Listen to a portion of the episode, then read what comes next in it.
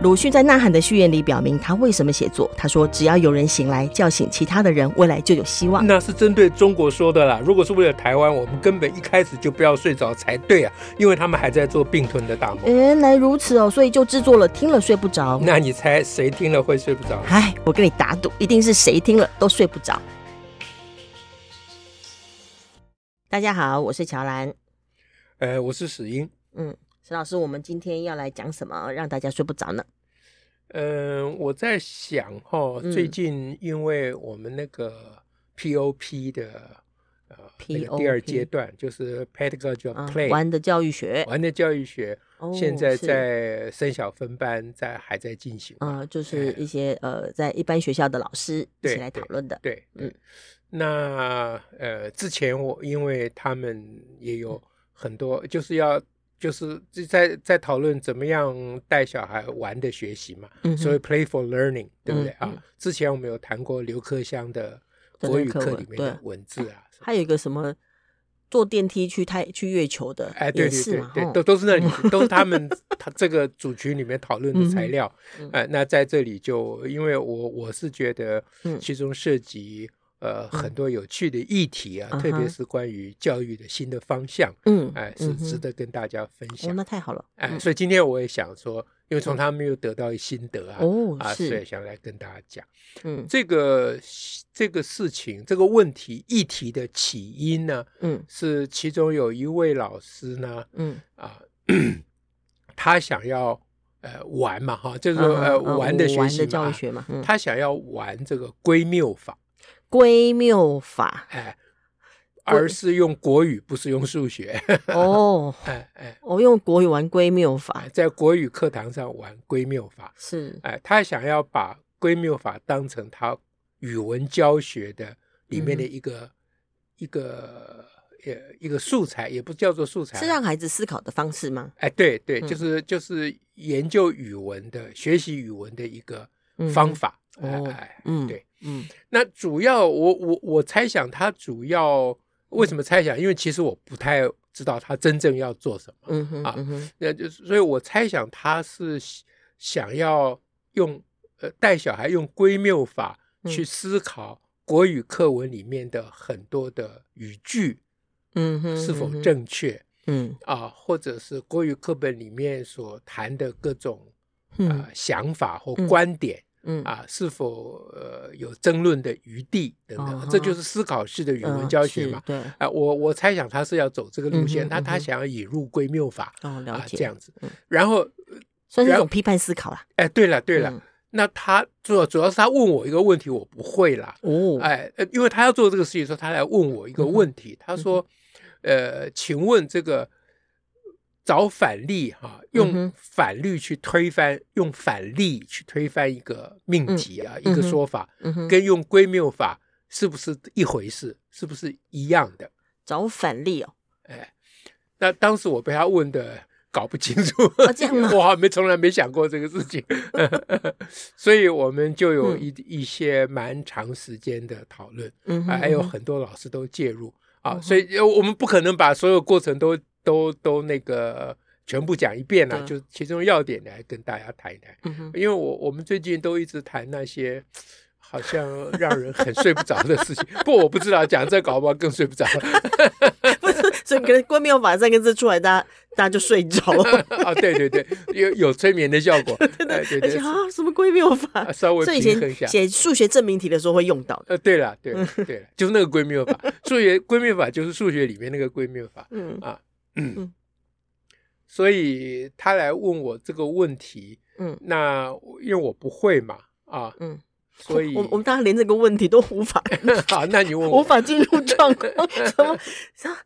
哎哎，刚刚那个题目是什么？啊、用反例哈和归谬法有什么差别？有或没有差别？啊、用反例，用用，反例就是说，呃，如果我们说每一个人吃麻辣都会便秘，啊哈。那举一个例子，有一个人吃巴拉不会便秘，叫举反例。哎，对了，你讲的太对了。然后这样是是否叫归谬法？哎，对对对。那如果是归谬法讲，每所有的人吃巴拉都会便秘，那归谬法会怎么说？呃，这就是我不会的，你问我。哦，原来是这个。我想说，既然 这就是这就是好像很很很容易搅和在一起。对啊，对，因为我们通常思考很容易这样，就是如果有人讲说怎样就怎样，我们就要找到一个不是这样的给他看。对对对对对对。那所以一开始我也觉得反例用用反例去推翻一个说法啊。应该是归谬法的一个一个 version 一个版本哦，其中一种方式。啊哎、对对。那后来谈论谈讨论讨论，我越来越觉得我这个最初的想法可能不是很对、嗯、啊，但也搞不清楚不对在哪里、嗯、啊。嗯、大概是这样，就是现在要要回溯当初那个思考过程，我现在有点忘记了。嗯、但是我可以讲结论呐啊。嗯大概是这样，就是遇到一个，嗯，呃，一个说法啊，呃，专有名词叫命题，我们通通常语言通俗语言就叫一个说法就可以了。比如说吃芭辣的人会便秘，这就是个说法，这像一个命题。哎，对，就是个命题。哎，那那我们先澄清啊，如果你说我吃芭辣会便秘，这就不叫哦，这不叫命题，哎，这就不叫命题。呃呃的原因就是因为。呃，我是一个特例嘛，啊，哦、一个说法，哦就是、一个说法是要能够涵盖很多例子的、哦。如果说我说所有人跟我，哎，啊、我就是特例嘛。哎，对对对对，嗯、你不一定要讲说所有人，说台湾人吃麻辣就会便秘，中国人不会、哦、啊。你要这样讲，这也算是，一个命题，也算是一个命题。但你如果指特定的一个人。嗯哼嗯哼，不，那这这当然很难分辨了。你你可以讲说，特定的一个人，无论什么时候吃芭乐都会便秘。那那个无论什么时候又变成一个，就是变成他一个通称了，哎，全称了，哎，变成一个全称。对对对，所以所以光要把一个问题分析清楚，就要花很多力气，不容易呢。哎，对对对，好，呃，总而言之呢，就是有一个有一个这个专有名词叫做全称命题。嗯，全称命就是说。呃，是是，呃，说是什么什么什么什么都怎样怎样，嗯哼，OK，哎，这种才谈得上反例了，嗯哼，啊，因为他说都怎样嘛，那你只要举出一个不怎样的，呃，那就叫做相反的例子，就是跟他的说法相反，我就可以就可以把它都推翻掉了，把它都推翻掉了，对，啊，那这个算不算归谬法啊？这样子，嗯嗯嗯，那 那时候我是在想说，嗯。如如果我们顺着人的思考的自然的啊，嗯哼，的情势，就像你刚刚讲的，我我们我们每个人都会去找反例，对。啊，对，就是你听到一个通称啊，说都怎样，你就会自然会想说干嘛呢？对啊，你就会想去的时候就行，对对对，嗯，好，那所谓归谬法到底是什么？对啊，啊，嗯，归谬法就应该是，顾名思义嘛，啊，嗯哼。归到一个谬，谬就是错误了。谬误，哎，归到一个谬误。嗯，呃，就是你先根据一个假设，啊，这假设跟那个命题刚刚同一件事吗？呃，可以是那个命题，或那是那个命题的相反。哦哦哦，总之有个假设。哎，对，你先从某个假设出发，然后归到经过推论，嗯哼，啊，就如果这个假设是对的。就假设为真的话，哎，嗯，那你经过一个推论，推到一个，嗯，跟已知的事实相抵触，嗯哼，嗯，那你就可以回头来讲说，那你刚才那个说法不对，OK，啊，嗯哼，那这个听起来就跟刚刚找反例很像啊，很像嘛，对。吧？因为你有一个说法说吃麻辣一定会便秘，对，对不对？那我现在推论说，如果吃麻辣一定会便秘，那我吃芭乐。我就应该会便秘，可是我明明没有便秘，是。啊，那我是个反例嘛，对啊，那就推翻你那句对啊，这不就归谬法吗？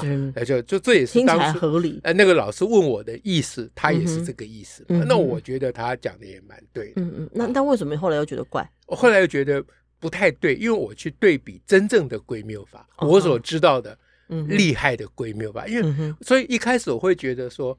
这个找反例可能是比较不厉害的归谬法，是我们庶民的啦。哎，对了，因为我所知道那个比较厉害的归谬法，呃，好像不只是这样而已哈。但到底是怎样哈？嗯，嗯，对，就是 其实情况是这样。我我我举那个比较厉害的那个归谬法，我我讲简单版哈，讲复杂版大家去睡觉了。嗯嗯，那个 不过听到这个这个说法，这个命题本身，大家就可能要准备睡觉了。拜托大家先忍耐一下，撑一下。每次都拜托大家不要睡着。今天哎。呃，今天大家一样照样照样是拜托大家不要睡着。哎，对，好，也是拜托大家不要睡着。OK，OK，okay, okay, 好，那嗯，好，不过平常是说听了睡不着，今今天是说、呃、怕大家听了就睡着。对对对，是说听了不要睡着。好，好，反正总而言之不能睡着就对了。好，好，那我这个例子是这很有名的例子啊，有欧几里得的哦，欧几里得很有名的例子，是他的有名就是因为他很。很平易近人啦，就是呃老妪皆解了，都可以听得懂啊。就这个呃，就是在欧几里得的时代呢，对于植树到底有几个啊？哈大家其实搞不清楚。嗯，的原因就是比较小的数字，嗯啊，比如说三啊、五啦、七啦，你很容易判断它是不是质数，就看它能不能再分解嘛。啊，可是我如果给我给你一个数。呃，三五七八四五二六七八五，请问是不是植树？嗯哼，你还真不知道嘞。你这个你、这个有个五，不就一定是？干嘛那么聪明？我就我讲完我就知道我完了。三五七八六五四二三，总可以了吧？好，比如说这我刚刚随便随便乱念的，嗯、这个是不是个质数？嗯哼，那就要花很多力气，就要一一去检测。对，那数字越大，你越不容易判断。嗯，去检测，因为检测很久，对，所以很容易有一个猜想，就是数字越大越不可能是指数。嗯，啊，比较不可能，比较比较难嘛，就它比较容纳容可能容纳更多更多的因素嘛，对，对不对？啊？那一个小小的数，一个三，三能有什么因素就没了 啊？就他自己不算的话就没了嘛，对不对？啊。那三三三三三三三三三容可以容纳因素，哎呦啊，就三嘛，还是三？哎，糟糕，我怎么又搞错了？你那么聪明干什么？好，言而总之呢，就觉得说一个数很大的话，它很可能就比较不可能是质数。那因此会有一个猜想，嗯，说那一个数大到某一个程度以后，嗯，就完全不可能是质数。哦，这就是个命题。OK。嗯，就它大到某个程度，哎，就有个确定的程度。嗯哼，好，呃，再讲的更具体，就从某个数以后，后面都不是质数了。哦哦，那这样就是命题哦。某个数是本身是个命题，后面都都不是啊，后面都不是，都不是那个，都是通称。嗯哼，OK。呃，那再讲的更不接近、不平易近人，嗯，就是质数只是有限个。哦哦。哎，这是同样的意思。对，嗯，就是你可以数得出来有几个植数啊，不管那个数字多大。对，但是在最后一个植数之后就没有植数了。嗯嗯嗯。啊，就从某数之后，嗯嗯，就就都不是植数了，就通通不是植数了。这是一个命题，这是个说法。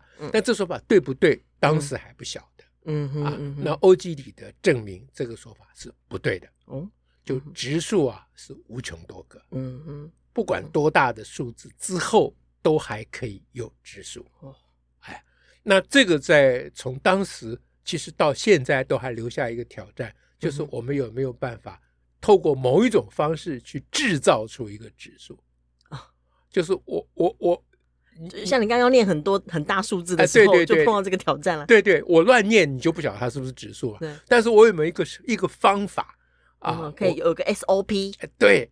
根据这个步骤怎么搞怎么搞，搞出来这个就一定是指数，而且可以搞无穷多个出来，对吧？因为因为因为当时的猜想是有无穷多个嘛，那无穷多个要有一套方法，还真的是到现在都还没有这个方法。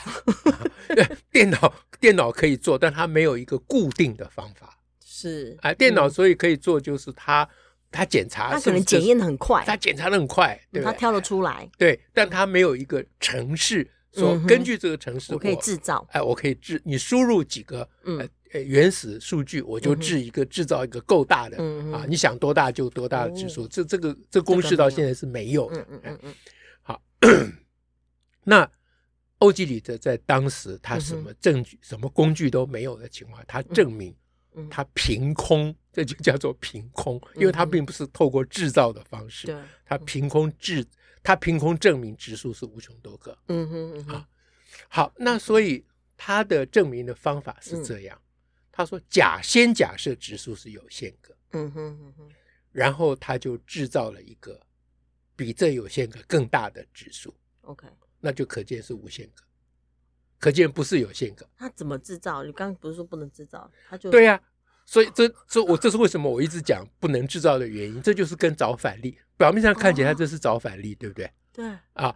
可是你要他要找出那一个反例啊，嗯、要要建立在，嗯，要假设是有限个，要先假设有限个。哎，如果你没有有限个这个假设这个条件，你是找不出反例的。嗯、所以就跟我们刚前面讲的那个又不一样，不一样了。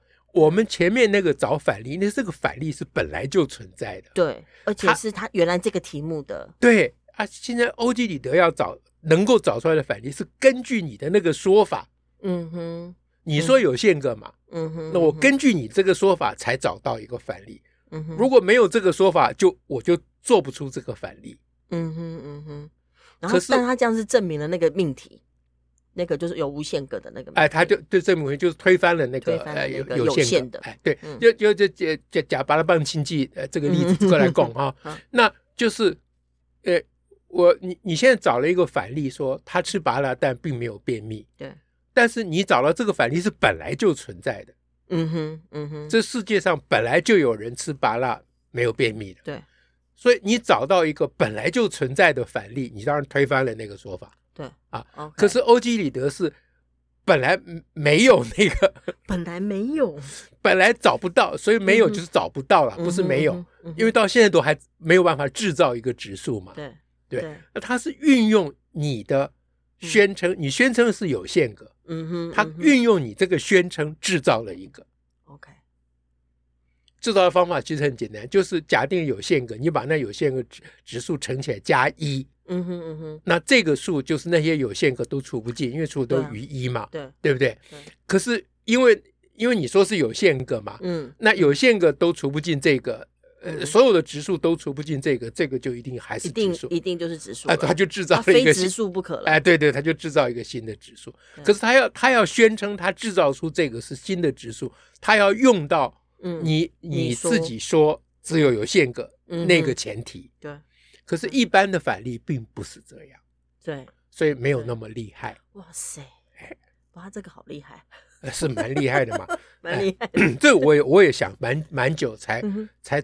真正抓到这个要领，嗯、那那当然我们讨论的内容很多了，还包括说，啊、呃，你你教小孩找反例，就有一点像教小孩去打人家的脸，哦、这因为这是语文课，不是数学课，所以不是只有逻辑的问题而已啊，嗯、对不对？啊，那你教小孩怀疑、质疑，然后推翻既有的说法，这都很好，对、但是在这个过程里面，是不是还要？嗯，呃，去考虑啊，人人跟人之间人情世故吗？哎，对对，之类的事情。呃，因为因为所有的教育都是在教做人呐，啊，以以我来看是这样啊，知识学问脱离了人就没意思了。嗯啊，那欧几里得那个那个归谬法，那个厉害的那个归谬法，它的厉害之处是，他打你的脸是是建立在你的。宣称之上的，嗯，你如果不这样宣称，他就没办法打你的脸了，嗯哼嗯哼，嗯，所以他并不是找一个现成的东西来推翻你，哦，他是在想一下，对，他是在你你错误的宣称之中，OK，找到你的错误，OK，证明你是错误的，嗯哼嗯哼，他不是用另外一个对的东西去推翻了你的错误，他是先承认了你对的。这点非常重要。我先承认你对的，但是我透过你对的这个路线去推演下去，终究就会确认你是对还是不对了。是，如如果我可以，呃、嗯、呃，推推演到与事实抵触，那就表示你是不对了。嗯，哎，这样比较不打脸吗？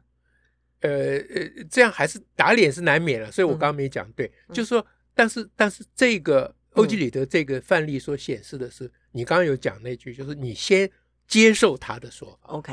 嗯哼嗯哼，那这个是需要胸心胸与气度的。嗯哼是。可是找反例不不需要心胸与气度。找容易叫就是被干关 哎，就是 对对对，反而是不要有心胸与气度，你就认真去找就对了。你一个一个去找，你去把所有吃麻辣的人都抓来看一看，他有没有便秘啊？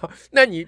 为什么可以花这么大力气去干这件事？就是因为你不不甘愿，不愿意，不接受，呃，不接受嘛，所以你就认真一直去找反例。哦，可是归命法不是，归命法一开始就要接受那个，就是你你说有限，质数只有有限啊，好吧，那就那就当做有限个好了。OK，哎，哦，我我跟你呃，不但不是仇敌，甚至是朋友。哇，这还真的是果然跟做人都有关系，就算是谈学问了。是啊，其实那时候我在我我们在某一集里面有讲说、嗯、啊，要把陈玉珍收归国有嘛、啊。那陈玉珍不是去卖金门酒嘛、嗯，大家就把他骂个臭头、嗯、啊，说他不要脸啊、嗯，为了做生意卖不然不会付出什么。哎，对对对，嗯、呃，那那个时候我就说卖安内了，不要这样了、嗯，我们就把陈玉珍当做好意好了，管他真正是好的还是坏的，嗯、不没关系嘛，反正你。谈成生意总算是有点功劳嘛，哦、嗯，啊，虽然你不知道付出什么代价，嗯、做了什么交换，我我反正我也没证据，嗯、啊，没证据的事情我，我我不要一直去找反例，对不对？我直接就就直接说，呃，陈玉珍，你这事情办的不错，嗯，啊，我派你去没有派错你，嗯，这叫收归国有嘛，是，对，也是先肯认，对，我就我就把你当成是呃台湾的代表嘛。嗯哼啊，至于你在那边偷偷摸摸的干了什么事情，我一概不承认嘛。嗯哼，对，我我也不知道啊，我我当然不会承认。嗯哼，好，那这个是一个跟刚才的那个找反例的那个处事的方法是完全不同的 style，不同的。对，哎，对，所以归谬法它背后是有人本主义的精神。是。哇，不晓得这一集大家听得如何呢？是还蛮有趣的。我我们最好不要去问结果，好好好，我是很害怕。那我们只要保持着那个信心与希望。对，赶快结束。祝福大家啦，下次再会，拜拜，拜拜。